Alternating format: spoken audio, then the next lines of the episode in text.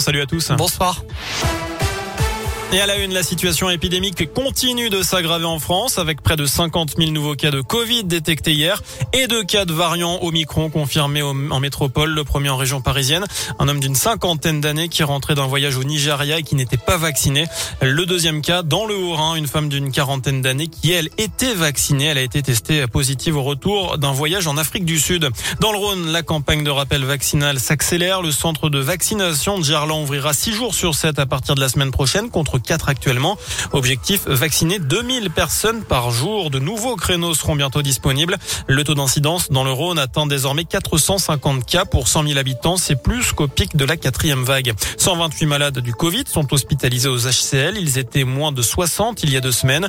Les hôpitaux civils de Lyon envisagent de déprogrammer des interventions. Demain, Jean Castex et Olivier Véran seront en visite à Lyon après avoir clôturé les assises des départements à Bourg-en-Bresse. Le Premier ministre retrouvera le ministre de la Santé en début d'après-midi pour visiter un laboratoire des HCL euh, qui réalise d'ailleurs le séquençage des tests PCR.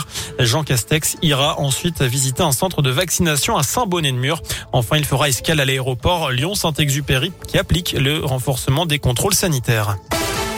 En route pour euh, l'investiture, Valérie Pécresse et Éric Ciotti ont remporté le premier tour du Congrès Les Républicains.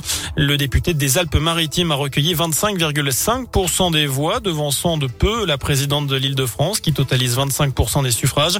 De son côté, Michel Barnier, qui partait favori, a recueilli 23,9% des voix.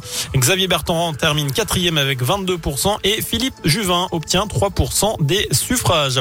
Quelques minutes après l'annonce des résultats, notez que Michel Barnier, Xavier Bertrand et Philippe Juvin ont apporté leur soutien à Valérie Pécresse. Enfin, on termine avec un mot de basket. L'Asvel joue à 19h30 sur le parquet du Bayern Munich en Euroleague. Les Villeurbanais sont actuellement 8e. Merci beaucoup.